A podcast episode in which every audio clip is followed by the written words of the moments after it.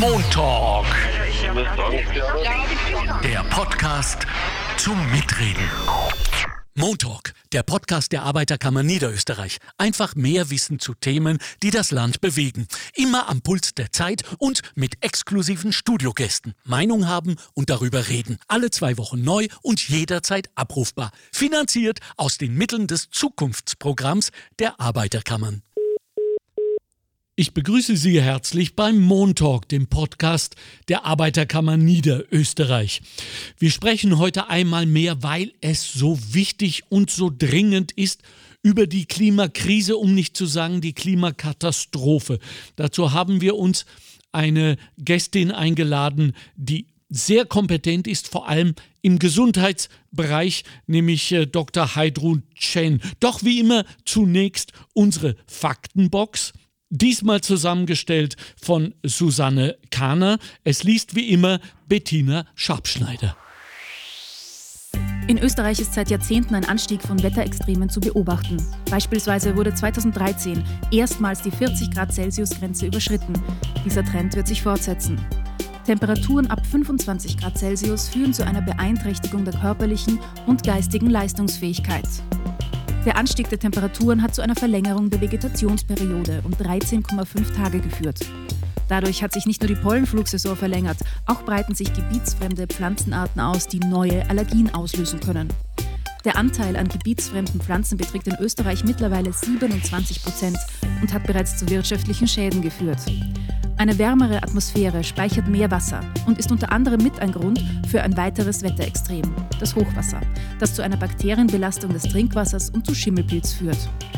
Auch exotische Stechmücken fühlen sich durch den Klimawandel in Österreich wohl und führen zu einer Vielzahl an neuen Krankheitserregern. Die Daten stammen aus der Broschüre Klimawandel und Gesundheit, Information für Ärztinnen und Ärzte und einer Studie der TU Wien. Ich äh, begrüße Frau Dr. Chen. Sie ist Ärztin in Baden, sage ich das schon richtig, Frau Dr. Ja. Chen? Okay, okay. Sie ist, äh, und zwar ist sie äh, beides, wenn man so sagen kann. Sie sind Schulmedizinerin und TCM, also traditionelle chinesische Medizin. Davon gibt es mittlerweile viele. Ich, ich habe das gelesen und habe mir gedacht, warum tun die sich das an, alles doppelt zu lernen? Äh, wa was war bei Ihnen damals los? Warum haben Sie sich das angetan? äh, es ist einfach schön, wenn man verschiedene Blickwinkel hat.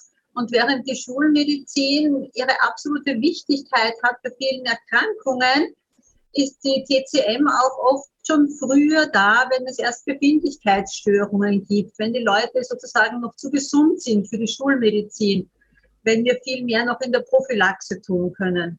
Und da schließt dann auch schon wieder den Bogen. Prophylaxe für mich so zentral wichtig. Wir wollen die Menschen gesund erhalten und die größte Bedrohung für unsere Gesundheit ist die Klimakrise. Mhm. Und damit schließt sich für mich auch der Bogen warum ich heute hier sein darf. Ja. Danke für die Einladung. Und wir danken für Ihre kostbare Zeit, Frau Doktor. Um es auch äh, noch mal ganz klar zu erklären, in der traditionellen chinesischen Medizin wird es so gehalten, dass die Ärztin erst dann bezahlt wird, äh, beziehungsweise, nein, pardon, alles zurück. So. Äh, die Ärztin wird dann nicht mehr bezahlt, wenn die Patientin krank wird. Habe ich das jetzt richtig auf die Reihe bekommen? Traditionell war es früher so. Also es ja. ist nicht mehr so. ja. Okay. Früher, genau. Okay. Weil ich finde das nach wie vor ein super, eine super, ein super Deal. Äh, also meine Ärztin bekommt per Dauerauftrag von mir ihre Kohle im Monat. Und zwar so lange, bis ich anfange zu husten oder niesen oder was weiß ich. Gott behüte. Ja, und dann kriegt sie nichts mehr. Also ich hätte gerne gewusst, wie sich unser Gesundheitssystem äh, äh damit äh, zurechtkommen ließe. Aber gut, das. Ja, da müssen wir gerade bei den Ursachen für unsere Erkrankungen ansetzen. So, und, und damit sind wir schon beim Thema. Genau. genau. Denn diese Klimakrise ist eine einzige Ursache richtig. Es gibt einen Zusammenhang zwischen der Klimakrise und unser aller Gesundheit. Gibt es nicht, Frau Dr. Chen? Gibt es auf jeden Fall. Okay. Wir sehen die gesundheitlichen Auswirkungen der Klimakrise und nicht erst im Jahr 2050, 60 oder in den Ländern des globalen Südens. Nein, wir sehen die Auswirkungen der Klimakrise auf unsere Gesundheit heute im Jahr 22, 23 in Österreich.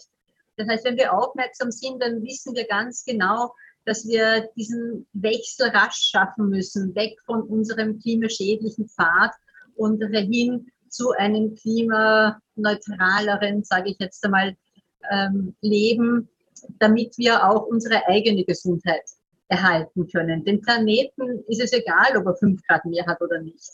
Für uns wird es nicht mehr zum Leben gehen. Und Deshalb ist es besonders wichtig, dass wir auch, wenn wir unsere eigene Gesundheit schützen wollen, und ich denke, das will doch jeder, jeder will gesund leben. Und dann müssen wir gegen diesen Hauptrisikofaktor Klimakrise ankämpfen. Okay, bevor wir auf die Maßnahmen, und einer davon ist ja Verzicht, darüber müssen wir ja sprechen, auch wenn es unangenehm ist, uns unterhalten, äh, hätte ich gerne von Ihnen ein paar Fragen beantwortet, die so mir auf der Seele brennen. Wer ist besonders betroffen? Meiner Meinung nach die Kinder und die Alten und die Schwachen, richtig? Ja, das ist ganz sicher so, gerade wenn wir von der Hitze sprechen, die ja derzeit das größte Problem für unsere Gesundheit ist. Ja. Das trifft natürlich die Kinder, sie können noch nicht so gut schwitzen, das Verhältnis Körpervolumen und Oberfläche ist anders. Und es trifft natürlich Menschen in einem höheren Alter oder besonders alte Menschen. Und es trifft natürlich alle Menschen, die schon Vorerkrankungen haben. Ja. Das sind die besonders gefährdeten Gruppen. Diese Hitze sorgt ja auch, wir haben es gerade vorher von Frau Schabschneider in der Box gehört, äh, die Landwirtschaft. Und das ist ja für Niederösterreich ein besonderes Problem, die Dürre. Ähm, macht was, Frau Dr. Chen? Jetzt mal abgesehen von den Stechmücken, die wir vorher nicht hatten. Die Dürre stellt vor allem unsere Ernährungssicherheit in Frage. Mhm. Wir werden uns überlegen müssen, was wir in den nächsten kommenden Jahren noch essen wollen. Ja. Und die Dürre sorgt einerseits dafür, dass vieles gar nicht wachsen kann. Andererseits wird vermehrt mit Pestiziden gearbeitet, weil die Pflanzen der Dürre anders nicht trotzen können. Die Pestizide essen wir dann wieder mit. Das heißt, wir sind da vermehrt ähm, gefährdet. Und auch wenn wir uns dann überlegen, dass sehr viel von dem, was wir jetzt an agrarisch genutzter Fläche verwenden, eigentlich nur Futtermittel für Tiere sind, nur unter Anführungszeichen, ist auch das die Frage, unser massiver Fleischkonsum, Österreich Platz drei in Europa, wir sind ziemliche Fleischtiger, äh, wird sich auch nicht ausgehen, weil wir die Anbauflächen einfach für auf die menschliche Ernährung brauchen. Okay, gut, Frau Dr. Chen, jetzt, bevor wir in dieses heikle, heikle Thema mit dem äh, Tierfutter und äh, da sind wir schon beim Vegetarismus, um dann beim Veganismus zu enden, äh, ankommen, lassen Sie mich noch fragen, machen wir denn grundsätzlich alles richtig in der Landwirtschaft des Landes? Also bebauen wir die Böden, wissen Sie was da, davon? richtig oder ist es wirklich hauptsächlich für die Tiere, was wir hier anbauen? Können wir was besser machen? Ja, da müssten Sie den Landwirtschaftsexperten ja, fragen. Ich, ich kümmere mich um die Gesundheit der Menschen nur in meiner Freizeit, um die Gesundheit der Böden. Da kann ich jetzt nicht besonders ja. fachkundige Auskunft geben. Äh, was uns aber allen klar ist, alles, was wir an Pestiziden einbringen, das essen wir am Ende wieder mit. Alles, was an Mikroplastik in die Böden kommt, das essen wir am Ende wieder mit. Ja. Das heißt, aus medizinischer Sicht das ganz intensive Plädoyer für biologische Landwirtschaft, die uns allen einfach sehr großes Plus an Gesundheit bereitet. Da sehen wir aber gut aus. Das weiß ich zufällig, weil ich vor kurzem so eine Karte gesehen habe, äh, welche Gegenden in Niederösterreich schon komplett biologisch sind. Das hat mich sehr beeindruckt. Jeder Quadratmeter hilft, sage ich jetzt mal. Ja, ja, ja. auf jeden Fall. Ja, genau. Ähm, wenn es heißt, die Böden sind ausgetrocknet, äh, ich weiß, sollte ich wieder mit dem Landwirtschaftsministerium darüber sprechen, aber normalerweise reflektiv sagen doch dann alle, ja, dann wird halt künstlich bewässert. Wir haben aber kein Wasser, wenn wir kein Wasser haben. Das klingt jetzt absurd, aber es kommt dann auch nicht aus dem Hahn raus, nicht? Ja, das ist natürlich ein Problem. Die anhaltende Trockenheit senkt auch unseren Grundwasserspiegel. In Österreich beziehen wir unser Trinkwasser aus dem Grundwasser. Ja. Dann ist die Frage, wenn die Böden so ausgetrocknet sind, schlussendlich kommt dann der Starkregen, reißt wieder alles mit, kann nicht aufgefangen werden. Ja. Es ist die Frage, was für Altlasten aus dem Boden heraufgeholt werden. Ja. Die Versiegelung spielt äh, ihre Rolle dabei die Bodenversiegelung, die wir jetzt Gott sei Dank auch in Angriff nehmen. Ähm, Sie, Frau Dr. Chen, sind vierfache Mutter, richtig? Ja. Ja, also erstmal ja. herzlichen Glückwunsch. Und zum Zweiten, danke im Sinne der Gemeinschaft. Wir brauchen Kinder von solchen Eltern. Und äh, das tun sie sich neben ihrer medizinischen Doppelarbeit auch noch an. Also bravo, Sie sehen, es geht. Stellen Sie an Ihren Kindern etwas fest, was sich äh, klimakritisch festmachen ließe? An ihrem Verhalten? Äh, ja, an ihrer Gesundheit, an, an, äh, an ihrem Verhalten, ja, vielleicht auch, ja. Ähm, an der Gesundheit muss ich jetzt sagen, während immer mehr Kinder an Allergien leiden, die sicher auch klimakrisenbedingt sind. Das haben wir zuerst auch in der Faktenbox gehört. Ja. Da sind wir Gott sei Dank verschont geblieben. Äh, vom Verhalten her schon. Also wenn, äh, vielleicht sind sie auch durch mich ein bisschen in eine Richtung getrieben. Das mag jetzt schon sein, dass sie ein bisschen manipuliert sind. Aber es ist, es ist einfach selbstverständlich, dass wir alle Wege mit dem Rad zurücklegen. Okay. Das heißt, wenn jemand anderer, dann erzählen wir die Kinder auch, wir sind mit dem Auto wohin gefahren. Das ist für sie eher eine Seltenheit. Mhm. Ähm, meine größeren Kinder sind von sich als Vegetarier geworden, aus Klimaschutzgründen. Die kleineren kriegen noch Fleisch. Äh, es sind natürlich die Sorgen, die sie belasten. Ja. Vor allem die Teenager machen sich sehr viel Gedanken über die Zukunft. Ja. Dann haben wir immer wieder die Frage, Klimaangst ist ja ein großes Thema, das sehe ich auch in der Ordination sehr häufig, gerade junge Menschen, die sich damit intensiv beschäftigen. Und da sind dann wir auch als Erwachsene immer wieder gefordert zu überlegen, wie gehen wir mit dieser Angst um, wie gehen wir mit dieser eindeutigen Zukunftsdepression, Zukunftsangst. Ja, um.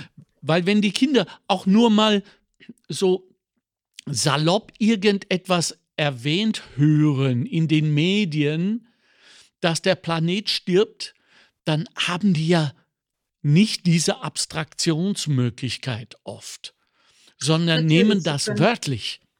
Sie können es nicht einordnen. Ja. ja. Und, und daraus ergibt sich natürlich eine ungeheure eine ungeheure Angst. Daran sehen wir doch, wie wichtig auch dieses Thema ist, anzugehen, dass wir ihnen sagen können, ja, es stimmt etwas nicht äh, an der Art und Weise, wie wir mit dem Planeten umgehen und wie Mutter Erde darauf reagiert, aber wir sind dran. Und das ist genau der Punkt. Genau. Denn die meisten Menschen, die unter dieser Klimaangst leiden, geben als Gründe an, die Politik, die Wirtschaft, die Entscheidungsträger, die mhm. wichtigen Leute mhm. reagieren zu spät, reagieren zu wenig, meine Nachbarn tun so, als ob nichts wäre. Und deshalb sind auch so einfache Sachen wie die Solarpaneele auf den Häusern oder das Windrad in der Ferne, sind einfach Symbole der Hoffnung für die Jugend. Weil sie sehen, ja, wir tun. Und ja. es ist unsere Aufgabe, die Gen Aufgabe unserer Generation. Wir können nicht sagen, ihr Jugendlichen werdet das dann schon in den Griff kriegen. Wir sind die Generation, die die großen Schritte schaffen muss. Ja. Ja. Und das den Jugendlichen zu zeigen, genauso wie der Fleischkonsum ist zurückgegangen. Das sind positive Zeichen. Das dürfen wir der Jugend auch zeigen. Wir sehen eure Angst und es passiert etwas. Wobei ich ja in äh, doch einigen Gesprächen mit jungen Menschen, die auch oft bei mir im Publikum sind und so, erfahren habe, dass äh, mächtig viele von ihnen, ja, ich sage immer, ideologische Vegetarier sind. Ja, das heißt, die essen, sie, sie mögen Fleisch, sie ja. mögen das, sind damit aufgewachsen, aber aus Prinzip und aus einer Art äh, kritischer Ideologie verweigern sie das. Würden wir umstellen in, in Richtung Vernunft bei der Haltung, äh, bei der Verfütterung und wie wir jetzt auch von Ihnen nochmal erfahren haben, auch bei der Art und Weise, wie wir mit den Böden umgehen, würden wir ja viele von denen wieder zurückholen zum Fleisch. Und es sagt ja auch keiner was gegen den Sonntagsbraten. Genau. Wenn es wirklich ein biologischer Sonntagsbraten ist, dann ist es gut und fein. Es ist die Frage äh, nach der Menge des Fleisches natürlich ja. und der Qualität, wie, wird, wie wurde das produziert. Wohlweislich Sonntagsbraten, nicht Alltagsbraten. Ja, genau. Wir brauchen nicht zwei Prozent der Menschen völlig vegan, wenn alle eine Spur mehr in das Vegetarische gehen. Dann, und das ist das Schöne jetzt, wenn wir die Gesundheit und das Klima zusammenführen, dann tut das ja nicht nur dem Klima gut, sondern auch mir und meiner eigenen Gesundheit. Sie haben zuerst das Wort Verzicht gebracht, das keiner hören will. Mhm. Auf das Fleisch zu verzichten oder fleischlastige Ernährung umzustellen, es ist einfach ein Gewinn, das wissen wir aus vielen Studien. Mehr Gemüse, mehr Obst senkt unser Risiko für Darmkrebs, für Brustkrebs, für Herz-Kreislauf-Erkrankungen, für Schlaganfall und so weiter. Das heißt, es tut mir selbst etwas Gutes. Ich gewinne und parallel gewinnt die Umwelt auch. Es geht mir auch besser oder ich bin so ein Freak fürs, fürs menschliche Belohnungssystem. Ich glaube daran, dass wir äh, eigentlich immer belohnt werden wollen. Das kommt, meine ich, schon aus dem frühkindlichen Alter heraus und äh, das wird uns ja gemeinhin äh, zu großen Teilen genommen, wenn ich zum Beispiel daran denke, wie in der Arbeitswelt heute kaum noch gelobt wird, nicht? Es gibt da so einen blöden Spruch, der heißt, nichts gesagt ist auch schon gelobt, was ja ein, ein Wahnsinn ist im Grunde genommen, angesichts der Tatsache, wie, wir, wie sehr wir das brauchen. Und ich habe festgestellt, dass äh, zum Beispiel, wir kennen das alle von der Fitness. Ja, wir wollen ins Fitnesscenter gehen, wir äh, fühlen uns aber auch schon oh, furchtbar, wenn wir nur am Tag vorher die Tasche packen. Und wenn wir, und wenn wir dann äh, wirklich losgehen und wenn wir hier kommen und sagen, oh, mir geht so gar nicht, ich will überhaupt nicht. Aber ein völlig anderes Gefühl, wenn wir aus dem Fitnesscenter rauskommen und durchatmen und das Kreuz durchstellen und sagen, jawohl, hier, nimm mich Welt, ich bin fit. Und das ist das Gefühl, das ich auch immer gerne den Menschen versprechen mag, wenn es darum geht, Sachen richtig zu machen. Im, im Sinne des Klimaschutzes. Was sagen Sie? Ich sage, jetzt haben Sie gleich den zweiten großen Vorteil an klimaschonenden Verhalten für uns selbst aufgebracht. Ja, Denn wir wissen, ein, eine Stunde zügiger Bewegung täglich ist wirklich, wirklich gut für unsere Gesundheit. Ja. Und wenn ich jetzt mit dem Rad sind es vielleicht 15, 20 Kilometer oder laufen gehen, schwimmen gehen, was auch immer. Das heißt, wenn ich jetzt zum Beispiel in die Arbeit radel, dann habe ich ja schon etwas für meine Gesundheit getan. So. Und wenn ich jetzt Fahrrad fahre in die Arbeit, dann tue ich etwas für meinen Bewegungsapparat, für meine Knochen, mein, mein Herz-Kreislauf-System, Stoffwechsel, Nervensystem, Psyche, für so viele Sachen ich tue aber auch was für ihre Gesundheit, wenn ich mit dem Rad fahre, mhm. weil sie dann eine bessere Luft haben mit weniger Feinstaub. Sie haben mehr Ruhe. Sie haben wieder mehr Platz, weil mein Fahrrad weniger Platz braucht als ein Auto. Da kann man vielleicht auch den Platz wieder nützen für Park, für spielende Kinder, für andere Sachen. Und zum Dritten tue ich auch etwas für die Menschen in den Ländern des globalen Südens. Weil wenn ich muskelbetrieben mich fortbewege, Fahrrad zu Fuß, statt mit dem Auto, dann ist das auch für das CO2 natürlich ganz wichtig. Das heißt, in den Ländern des globalen Südens gibt es weniger Dürre, Überschwemmungen, Hungersnöte und am Ende des Tages auch weniger Fluchtgründe. Dass ich allein das beheben kann, ist natürlich illusorisch. Aber das ist auch ein gutes Gewissen, wenn ich mit dem Rad gefahren bin, dass ich weiß, jetzt habe ich etwas für meine, für ihre und für die Gesundheit der Menschen in den Ländern des globalen Südens. Also fangen wir doch bitte, liebe Hörerinnen und Hörer, damit an, dass wenn wir demnächst jemanden mit dem Fahrrad an uns vorbei fahren sehen, Applaus zu stiften. Bravo, super, auch im Sinne der südlichen Halbkugel. Bravo, weiter radeln. Na, noch schöner wäre natürlich, wenn Sie auch aufs Rad steigen und hinterherfahren, nicht nur. Ja, genau, richtig, jawohl. Ich wusste doch, Sie haben noch einen draufzusetzen, Frau Dr. Chen. Schön. Ähm, wir haben in der Faktenbox etwas von Schimmelpilzen gehört. Das war für mich neu. Hängt, hängt glaube ich, mit dem, äh, mit dem Hochwasser zusammen. Äh, das ja doch für uns alle ein erschreckendes Mahnmal jedes Mal, wenn es passiert. Und hier in Niederösterreich ist es erst zwei Jahre her, ähm, dass es passiert ist. Und ich habe selbst miterlebt, äh, dass wir das miteinander kombinieren, dass wir wissen, woher das kommt, dass das Teil dieser Klimakrise ist. Wo kommt jetzt der Schimmel her? Ja, das sind viele Teile, die zusammenspielen. Zum einen haben wir das Hochwasser, das natürlich wie alle Extremwetterereignisse jetzt Klimakrisen bedingt ist. Ja. Und das sagen uns die Experten auch zunehmen wird in der Zukunft. Wir werden öfter mit Trockenperioden, wir werden öfter mit Hochwasser zurechtkommen müssen. Niederösterreich ist auch keine Insel der Seligen. Wenn wir rumschauen, Deutschland, Salzburg, überall gibt es diese Hochwässer. Ja. Und damit, mit so einem Hochwasser ist zuerst mit Vermurungen, mit Schlamm, mit sehr viel Verlust von Gebäuden, von Besitz, materiellen Verlust zu rechnen. Und in zweiter Linie durch die durchnässten Mauern ist natürlich auch mit einem Schimmelpilz zu rechnen. Und wenn wir jetzt von immungeschwächten Menschen oder Menschen mit Vorerkrankungen ausgehen. Die können jetzt durchaus, abhängig von der Art des Schimmelpilzes, den Wachstumsbedingungen, der Umgebung, wirklich Lungenprobleme bekommen, aufgrund dieses Schimmels, aufgrund der Überflutung. Es kann aber auch zu Geruchswirkungen und Befindlichkeitsstörungen kommen, dieser Schimmelpilz. Mhm. Und da sind wir jetzt noch gar nicht bei der posttraumatischen Belastungsstörung. Sie haben zuerst die Psyche aufgebracht. Mhm. Das macht ja auch mit meiner Psyche was, wenn mein Haus davon schwimmt. Absolut. Das, Na, wer will das schon? Und, und ja. sofort Angst für die Kinder. Ja, nicht? Natürlich. Das ist doch ganz klar, wenn ich nur an die, an die Atemwege und so weiter äh, denke.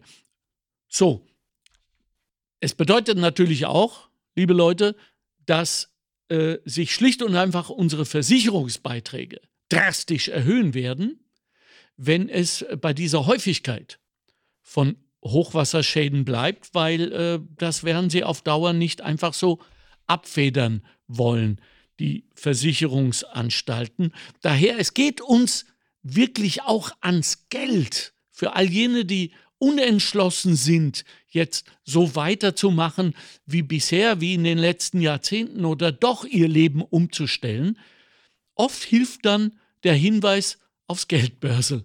So, ja, so, äh, so, so unglaub, unglaublich es ist, aber es ist wurscht, wie wir jeden Einzelnen auf die Seite der Vernunft rüberziehen. Hauptsache, es funktioniert. Jetzt kommen wir doch mal, Frau Dr. Chen, zu diesem berühmt-berüchtigten Verzicht, der da droht. Ich kann Menschen verstehen, die sagen, warum ich? Warum sollen, wie es so oft heißt, wir Kleinen mit der Veränderung anfangen? Sollen doch mal die Großen und die Firmen und die, die Reichen und die Politikerinnen und so weiter mal anfangen. Können Sie das nachvollziehen? Natürlich kann ja. ich das nachvollziehen. Ja. Natürlich. Und es stimmt schon, ob ich die paar Meter jetzt, die ich irgendwo hin muss, die paar Kilometer mit dem Auto fahre oder mit dem Fahrrad, das rettet die Welt nicht. Das ist schon klar. Ähm, ich tue mir mit dem Wort Verzicht prinzipiell schwer, weil es natürlich etwas ist, was uns sehr schwer fällt. Wir wollen ja auf nichts verzichten. Mhm. Aber ich muss dann immer denken an die Frau Professor Tromp-Kolb, die das so schön sagt, wir könnten es so schön haben. Ja. Wir könnten ja so ein schönes Leben haben, Ja. wenn wir alle zusammenarbeiten würden. Und da gibt es jetzt nicht das Entweder oder, entweder der kleine Mann oder die großen Firmen. Alle müssen. Wir müssen unseren Beitrag leisten und natürlich, wenn ich einen, als kleiner Mensch einen kleinen Beitrag leisten muss, müssen die großen Player, die großen Verantwortlichen, die Entscheidungsträger sehr, sehr große Beiträge leisten. Und ich unterstelle jetzt einmal einfach der Politik, der Wirtschaft, dass sie zum Teil auch das tun, was wir Menschen wollen. Mhm. Und wenn wir von der Politik einfordern, wir wollen ein klimaverträgliches Leben, wir wollen, dass ihr euch an die Klimaziele haltet, das, es gibt versprochen 2040 klimaneutral. Wir sehen das, wir schauen euch auf die Finger, wir wollen, dass ihr das erreicht. Dann habe ich auch viel mehr Hoffnung, dass die Politik das erreichen wird, als wenn wir nicht diese Rückendeckung geben und zeigen, wie unendlich wichtig es für uns alle ist. Darum glaube ich nicht, dass es ein kleiner Beitrag ist, den wir leisten. Es ist ein großer Beitrag, weil wir die sind, die das einfordern müssen. Und es geht jetzt vielleicht nicht einmal um den einen Urlaubsflug im Jahr, auch wenn ich schon viele Jahre nicht mehr fliege, aber es geht, wie Sie sagen, es geht um den reichen Menschen, der in seinem Privatjet um die halbe Welt fliegt und das regelmäßig. Aber auch das können wir nur mit Hilfe der Politik verändern. Da braucht es Regeln, da braucht es Gesetze, die nur die Politik eigentlich, wenn wir uns ehrlich sind, durchsetzen kann. Nicht ich und nicht Sie, so gern wir das wollen. Mhm. Aber wir müssen einfach dafür sorgen, dass wir die Politik immer wieder an dieses Versprechen erinnern. Ihr habt uns versprochen, ihr tut alles für, unsere, für unser Klima, für unsere Gesundheit. Jetzt tut's auch. Zeigt uns, dass ihr das alles tut. Und es ist also nicht ein Wir oder die Großen, sondern es ist auf jeden Fall ein Wir und die Großen. Und es bedeutet natürlich auch, äh, dass wir, Verzeihung, den Arsch hochkriegen. Nicht? Ganz Also, dringend und besser heute als als morgen. morgen, genau. Ja, äh, also das Schlimmste, was wir mh, äh, für die Krise oder, oder gegen die Krise, pardon, tun können, ist äh, den Mund zu halten. Und damit meine ich aber nicht Protestkundgebungen vor dem St. Pöltener Landhaus, sondern ich meine im Privaten, dort, wo wir kommunizieren, dass wir diese Sachen immer wieder thematisieren, dass es zu einer Art Common Knowledge wird, oder? Auf jeden Fall. Ich werde nur dann Rad fahren, wenn ich einen guten Radweg habe. Das heißt, wenn ich das nächste Mal am Stammtisch mit meinen Freunden im Wirtshaus sitze, dann können wir sagen, was war es, wenn wir unsere Frau Bürgermeister, unseren Herrn Bürgermeister animieren, wir brauchen einen Radweg. Ja. Und wenn wir viele sind, die das einfordern, dann sind natürlich unsere Karten besser. Ja. Das heißt, es ist ganz wichtig, darüber zu kommunizieren und deshalb finde ich auch den Zusammenhang zur Gesundheit so spannend, weil das etwas ist, das jeder versteht. Ja. Ich verstehe nichts von Böden, der andere versteht von sonst etwas nicht so viel, aber Gesundheit, das wollen wir alle. Ja. Das ist ein gemeinsames Gut, das wir alle erhalten wollen. Und über dieses können wir durchaus mit unseren Freunden, Verwandten, Kollegen, Partnern, wem auch immer, regelmäßig darüber reden, dass wir wirklich alles und heute, wie Sie richtig sagen, ein, in die Wege leiten, dass endlich viel passiert. Wobei wir natürlich sehen müssen, dass sich auch etwas tut. Das will ich jetzt gar nicht bestreiten. Ja, es tut ja. sich vieles. Ja, ja. Nur müssen wir noch einen Gang hochschalten. Ich bin ja so ein Fan von Konsumpower. Es hat sich ja in den letzten, sage ich mal, äh, drei, vier Jahrzehnten herausgestellt, dass wir etwas vorantreiben können, etwas gesellschaftliches, gesellschaftspolitisches, ziviles mit unserem Konsum, indem wir zum Beispiel darauf achten, wo die Sachen herkommen. Und ich werde nicht müde, über dieses kleine Wunder der hässlichen äh, kleinen Äpfel mit braunen Flecken zu sprechen, die jetzt besonders gekauft und eingefordert werden in den Supermärkten. Und das ist mittlerweile schon äh, gang und gäbe, dass es die regionalen Produkte gibt. äh, in den Regalen. Und das ist ein ganz großer Fortschritt, das ist So. ganz wichtig. Wir wollen uns natürlich so regional wie möglich ernähren. Weil es auch gesünder ist? Ja, weil es gesünder ist, Danke. weil es meistens vom CO2 her besser ist, weil es für unsere Gesundheit besser ist. Ja. Wenn ich in einer kalten Region lebe, dann sind die Zitrusfrüchte vielleicht nicht mein das beste Grundnahrungsmittel für das kalte Wetter draußen. Mhm. Das heißt, ich bin ein Verfechter davon, dass das, was in unserer Umgebung wächst, auch das ist, was unserem Körper gut tut. Ja, Da sind wir ganz sicher bei diesem Punkt, den Sie bringen. Und gleichzeitig, wenn wir vom Konsum sprechen, geht es jetzt auch wieder um das leidige Thema der Fortbewegung. Wenn das Ticket für einen Besuch in einer anderen Stadt, die von meinem Arbeitgeber erfordert ist, weil ich auf eine Konferenz oder was auch immer hinfahren muss, mit dem Zug das Dreifache kostet wie Mhm. mit dem Flugzeug, werde ich Probleme haben, das meinem Chef einzureden. ja, Aber auch hier müssen wir einfach schauen, dass die Politik, wie auch immer, dahinter ist, dass klimaverträgliches Leben der Standard wird. Dass es normal ist, dass ich mit dem Zug nach München fahre. Überhaupt kein Thema. Ich muss nicht fliegen. Und äh, das heißt, wir als Konsumenten haben es hoffentlich in der Hand, eines Tages so weit zu kommen, dass das Klimafreundliche das Normale ist und das Klimaschädliche das teure außergewöhnlich. Und wir können das, wir haben das bewiesen, äh, durch Bio, durch Mülltrennung, durch Altpapiersammlung, mittlerweile auch äh, Tonnen voller Plastik, was ja ein besonderes äh, heikles Thema ist, wenn wir an die Ozeane denken.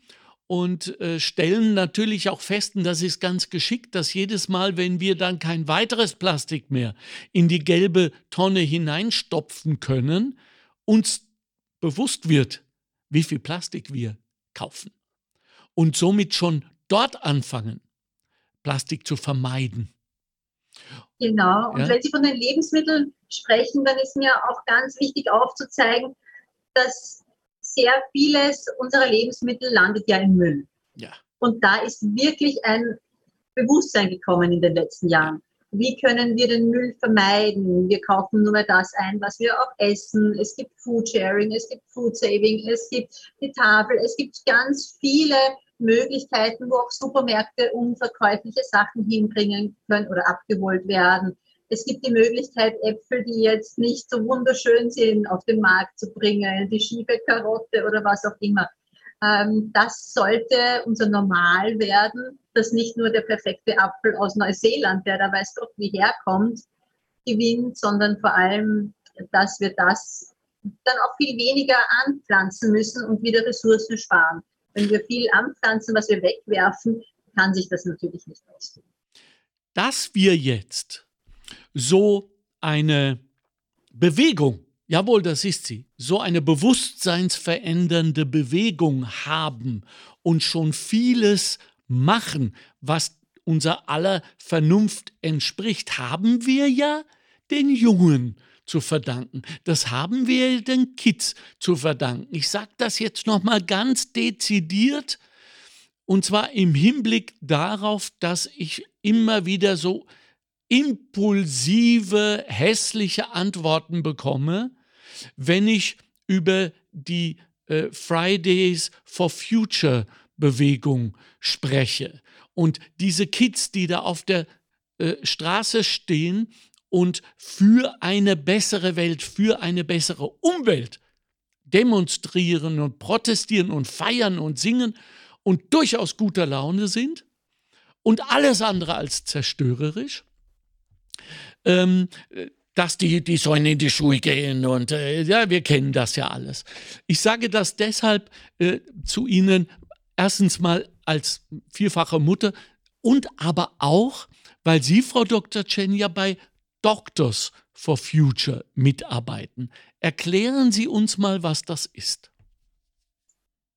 Die For Future Bewegung ist sicher von der Jugend ausgegangen, wie Sie sagen, ist aber längst eine Bewegung, die sehr viel weiter geworden ist, sehr viel größer geworden ist, weil es auch einfach nicht, nicht okay ist, das alles auf die Jugend abzuladen. Die Jugendlichen sind häufig noch in der Schule, haben keine Entscheidungsmöglichkeiten, kleine Entscheidungsmöglichkeiten, aber die großen Dinge können sie nicht beeinflussen.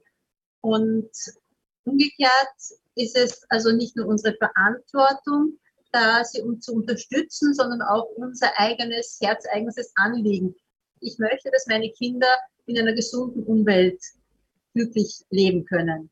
Und so haben sich auch immer mehr Erwachsene zusammengeschlossen zu anderen For Future Gruppen, die Scientists for Future, Wissenschaftler. Hier gibt es von Meteorologen über Physiker, also quer durch Verkehrsplaner, Städteplaner, alle möglichen Bereiche sind hier betroffen, die ihren Beitrag dazu leisten wollen und das auch tun. Es ist nicht ein Wollen, es ist ein Tun, ähm, dass hier etwas weitergeht. Und so gibt es auch uns, wir sind Health for Future, also die Gesundheitsberufe für Gesundheit, für das Klima. Da gibt es von Ärzten über die Pflege, über Physiotherapeuten, ganz wichtig die Psychologists, die Psychotherapeuten, die wir auch noch sehr dringend brauchen werden, wenn wir uns mit diesen vielen Sorgen, die auf uns zukommen, äh, auseinandersetzen wollen. Und wir alle sind genauso wie die Fridays, wie die Jugendlichen dahinter, dass wir die große Bevölkerung, die vielleicht jetzt noch nicht sieht, dass meine arge Allergie mit der Klimakrise zu tun hat, hm. darüber aufklären. Und wenn ich sehe, dass die Allergie bei mir jetzt so viel länger dauert, weil ich vielleicht auch noch auf Ambrosia reagiert, das jetzt neu eingeschleppt worden ist und das einfach die Saison im Herbst noch einmal verlängert, dann werde ich mich auch bemühen, dass sich etwas tut in Richtung Klimaschutz, dass wir alle aktiv werden. Und wie ich schon zuerst gesagt habe, es wird sich nur ausgehen, wenn wir alle zusammenarbeiten. Ja, ja. Äh, was ist Ambrosia? Ambrosia ist auch das Ragweed genannt. Das ah, okay. Ein, ja, das ist ähm, ein, eine invasive Pflanzenart, die ursprünglich aus den USA zu uns gekommen ist und jetzt schon in großen Teilen Europas vorherrscht. Das ist ein sehr allergenes Potenzial, Beifußblättriges Traubenkraut heißt es auf Deutsch, mhm. ähm, das sehr, sehr viele Pollen produziert und dass vielen Menschen einfach die Allergiesaison zum Schluss noch deutlich ja. Davon haben wir einiges schon im Land, habe ich gelesen. Äh, äh, enorm viel, weit über 20 äh, Prozent. Und das stört natürlich auch den äh, Pflanzenwuchs der heimischen jener Pflanzen, die wir wollen. Auf jeden Fall. Ja. Denn es ist zuerst dieses äh, beifußblättrige Traubenkraut zu uns gekommen. Das hat aber hier keine natürlichen Feinde. Es gibt zwar einen Käfer, diesen Ophrella comuna Käfer, der auch die Ambrosia wieder frisst. Der ist jetzt ein paar Mal in Italien schon aufgetaucht, aber ob wir den jetzt großflächig bei uns überall ansiedeln, um die das Ragweed auszumerzen, wissen mhm. wir auch nicht, welche Folgen das hat. Das ist etwas Gefährliches. Mhm. Und es sind doch 15 Prozent der Bevölkerung in Österreich reagieren allergisch auf dieses Traubenkraut. Das ist ziemlich viel. Wow. Ja. 15? 15 Prozent. Das ist ziemlich viel und vor allem ist das eben gerade dann, wenn die ganzen Frühblüher und so endlich vorbei sind und der Allergiker sich freut, jetzt habe ich es geschafft. Hm dann setzt die Ambrosia noch ein und wenn wir Pech haben, kann die bis November hineingehen. Dann haben wir ein recht kurzes Fenster, bis dann eh schon wieder die Hase blüht. Zwei Wochen früher als sonst. Die Erle ebenfalls zwei Wochen früher als vor wenigen Jahren. Im Sinne der traditionellen chinesischen Medizin, äh, nämlich die Ursachen zu bekämpfen statt die Wirkungen? müssen wir ja auch äh, an all jenen, die unter solchen Allergien und anderen Folgen der Klimakrise leiden, äh, klar machen, dass das, was dann kommt, also von der Hautcreme bis hin zu schweren Hämmern, äh, die wir dann einnehmen, äh, dass dieser Teufelskreis ja dann immer weiter befruchtet wird, dass es damit ja nicht gut ist. Wir müssen auch mal, glaube ich zumindest, unser aller Philosophie in Sachen Gesundheitspflege als Patienten insofern verändern, als wir sagen müssen, nein, es ist nicht vorbei, wenn es mir schlecht geht und die Frau Dr. Chen gibt mir irgendetwas, ich nehme es und dann geht es mir besser oder vielleicht sogar äh, gut. Damit ist es ja nicht erledigt, richtig, Frau Doktor? Auf jeden Fall. Hm. Und wir müssen uns auch, ich meine, spätestens seit Corona wissen wir alle, wie eng es wird, wenn es in den Spitälern eng wird. Wir müssen darauf hören, dass es einfach in den Hitzeperioden, in den Hitzewellen deutlich vermehrte gesundheitliche Probleme gibt. Wir haben viel mehr Aufnahmen in den Spitälern. Die alten Menschen leiden ganz stark. Sie haben kein Durstgefühl, wenig Durstgefühl. Sie vergessen zu trinken. Die Wohnungen sind heiß. Wer kümmert sich um diese Menschen? Ja. Wir müssten uns überlegen, wie können wir vorbeugend einen Hitzeschutzplan implementieren, in jeder Kommune, in jedem Dorf, in jeder Stadt, dass die alten Menschen schon vor der Hitzeperiode besucht werden, dass man ihnen sagt, wie das mit dem Lüften geht. Wir wissen noch immer, dass sehr viele Menschen, wenn die Hitzewelle da ist, den ganzen Tag das Fenster offen haben, damit die frische Luft reinkommt. Mhm. Damit heizt sich aber die Wohnung unendlich auf. Wir dürfen nur in der Nacht in den kühlen Stunden heiz, äh, lüften. Wir wissen auch, dass bei Temperaturstürzen, wenn es sehr heiß war und dann rasch abfällt, die Schlaganfälle so zunehmen. Das ist statistisch und ganz eindeutig erwiesen. Oh. Die Spitäler sind viel mehr gefordert auf den Stroke Units, wenn es Temperaturstürze gibt. Mhm. Auch hier müssen wir vorbeugen, im Notfall den Dienstplan gemeinsam mit dem Meteorologischen Institut machen, mhm. dass wir dann, wenn Hitzewellen zu erwarten sind, genügend Personal in den Spitälern haben. Genauso was die Kinder anbelangt, was die Allergien anbelangt. Wir kennen ja ganz viele Erkrankungen, die mit der Hitze zusammenhängen. Auch die Schwangeren, wir haben mehr Frühgeburten, auch wenn es keiner hören will, aber eventuell auch mal eine Totgeburt in der Hitzewelle. Ja. Das heißt, wir müssen auch die gynäkologischen Stationen darauf vorbereiten, was ist in der Hitzewelle zu tun. Ja. Die Leute, die unter Zuckerkrankheit leiden oder Hypertoniker mit Bluthochdruck, müssen äh, ihre Medikamente anpassen, wenn die Hitzewelle kommt, damit sie weniger Beschwerden haben. Auch hier vorbeugend müssten wir eigentlich vor jeder Hitzewelle gewährleisten, dass Zuckerkranke, Bluthochdruck, ähm, Hypertoniker und andere Menschen vorbereitet sind und mit ihrer Medikation entsprechend umgehen können. Um mal auch etwas Positives so mal nebenbei zu erwähnen, ist, dass wir ja Gott sei Dank immer noch nicht und möge es lange dauern, bis es soweit ist, äh, in diese äh, in, in diese Klimagerätefalle getappt sind. Nicht? Also ich habe eine Zeit lang äh, in Amerika gelebt und die Air Condition ist dort äh, immer aufgedreht im Sommer bei offenen Türen und Fenstern und Läden.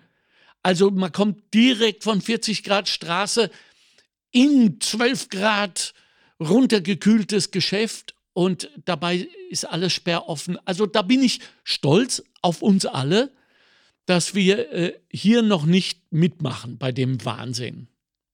Es ist besser für unsere Gesundheit, Schon. diese massiven Schritte nicht zu haben. Es ist ja. besser für, die, für das Klima, die Energie, die gebraucht wird dafür. Ob wir allalong damit durchkommen, das werden wir sehen müssen. Okay. Weil ähm, gerade im Spitalsbereich wissen wir, schwerkranke Menschen in heißen Zimmern, das ist ganz schlecht. Alte Menschen in sehr heißen ja. Zimmern, in den Pflegeheimen, in ja. den Altersheimen. Nee, das sehe ich das auch ein. Na, das sehe ich auch ein. Aber, aber im privaten Raum, so lange wie möglich, Solange wie halten wir es durch, ja? Wir Frau Dr. Chain, wir kommen leider schon, ich hätte noch eine Stunde anhängen können. Äh, ja, an dieser Stelle nehme ich Ihnen aber gleich das Versprechen ab, dass Sie uns nochmal zur Verfügung stehen, wenn wir sie nochmal brauchen. Freude. Ja, sehr, sehr äh, gerne. Möchte ich gerne noch ähm, äh, etwas wissen von Ihnen, was, also wir haben über Verkehr gesprochen, Sie als passionierte Radfahrerin, ich habe, als Sie dann gesagt haben, mit den Privatmaschinen fliegen, ist mir diese Absurdität eingefallen des neu eröffneten Tesla-Werkes in Ostdeutschland, wo Elon Musk der ja in seinem genialen Hirn jetzt schon anfängt daran zu arbeiten, dann äh, Festkohle zu machen, wenn die Bevölkerung wohlweislich nur die wohlhabende Bevölkerung dieses Planeten dann evakuiert werden muss auf den Mars, weil wir es wirklich nicht auf die Reihe bekommen haben, hat er also sein neues Werk in Ostdeutschland eröffnet. Ein Werk, das Elektroautos baut, die a priori mal eine gute Idee sind. Äh, aber er wird von Kalifornien nicht mit dem Rad nach Ostdeutschland gekommen sein. Also ich sage das deshalb, weil wir können nicht alles zu 100 Prozent ever durchgehend richtig machen. Aber was können wir?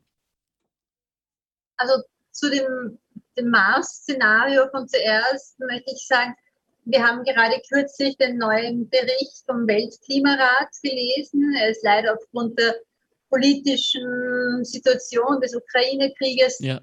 ziemlich untergegangen, aber er ist jetzt veröffentlicht worden mit einer noch nie dagewesenen Schärfe in der Formulierung. Okay. Es ist eindeutig, da ist die Klimakrise, wir müssen sofort reagieren. Aber Gleichzeitig war in diesem Bericht auch sehr viel Hoffnung. Wir können es schaffen. Okay. Die Klimakrise ist menschengemacht. Ja, sie ist wirklich, wir sind schuld, das ist unser Tun. Aber wenn es unser Tun ist, dann ist auch die Hoffnung, dass wir es reparieren können. Und deshalb brauchen wir, glaube ich, einfach trotz allem die Visionen, wie wir es schaffen können ich will nicht, ich weigere mich an eine Zukunft zu denken, wo wir die Klimakrise nicht in den Griff kriegen. Ich brauche, wir alle brauchen die gute Vision, das schöne Leben, auf die wir hinarbeiten können. Das heißt, wir denken daran, dass wir es schaffen können und wir denken nicht an den Mars. Entschuldigen Sie. Ja, ja, absolut, vollkommen richtig. Danke für diesen Shot an Zuversicht und, und Mut. Und danke, dass Sie äh, im Gegensatz zu, zu, meiner apokalyptischen, dystopischen Vision von drei nach zwölf jetzt die Uhr wieder zurückgedreht haben. Für uns alle auf, sagen wir mal, zwei vor zwölf. Äh, das, wir jetzt endlich tun. Ja, ja, und jetzt müssen wir ins Tun kommen. Wir müssen darüber sprechen. Wir müssen uns um unsere Alten, um unsere Kinder kümmern. Wir sollten so viel wie möglich mit dem Radfahren, so wenig wie möglich mit dem Auto und schon gar nicht, wenn es irgendwie möglich ist, mit dem Flugzeug. Alles andere sind wir eh schon gut mit Bioernährung und alles das, worüber wir heute gesprochen haben. Ich sage danke für Ihre Zeit. Danke für Ihre Arbeit. Danke für vier Kinder. ja, grüßen Sie mir Ihren, Ihren wackeren Mann, wunderbar. Und, äh, und vor allem Ihre Kinder. Äh, alles Gute für Doctors for Future und äh, all jene, die sich jetzt äh, davon überzeugt gefühlt haben, äh, denen sei gesagt, dass Fridays for Future in Niederösterreich auch eine Heimat hat. Und zwar jemals, äh, je, jeweils am Bahnhofsplatz in St. Pölten. Und es ist meistens um 12.30 Uhr Beginn der Demos. Es sind alle immer sehr willkommen und jeder, der dort hinkommt, erfährt, eine wunderbare emotionale Wandlung in vielerlei Hinsicht. Vor allem sieht er junge Menschen, die diese Zuversicht und diesen Mut, den Sie uns gerade zugesprochen haben, quasi natürlich in sich tragen. Und das ist auch dank der Sicherheit, die Sie im Hintergrund haben für Wissenschaftler for Future und äh, Medizinerinnen for Future. Sie sind so eine, also seien Sie bedankt strahlen Sie, Danke. so wie Sie es jetzt tun. Ich bedanke mich herzlich für die Einladung, hm. dass ich hier kommen durfte und ich möchte zu Ihrem letzten Statement von Verkehr, Mobilität, mhm. Ernährung auf jeden Fall hinzufügen, dass es nicht an uns Einzelnen liegt, nicht nur der kleine Mann. Ja, wir tun unseren Teil, aber ganz wichtig, wir müssen auch einfordern, dass die Großen ihren Teil tun, die Wirtschaft, die Politik. Wir können gemeinsam eine wunderschöne Zukunft haben. Wir könnten es so schön haben. Machen wir das. Danke, Frau Dr. Chen. Alles Gute und eine schöne Woche noch Ihnen in Baden. Ebenso. Danke vielmals. Dankeschön. Wiederschauen. Wiederschauen. Das war der Montalk. Chefredaktion Susanne Karner. Redaktion Mario Gattinger und Karina Karas. Straßenumfragen Christoph Baumgarten. Faktenbox Bettina Schabschneider. Technische Leitung Stefan Dangel. Administration Christina Winkler. Am Mikrofon Alexander Göbel. Danke für die Aufmerksamkeit.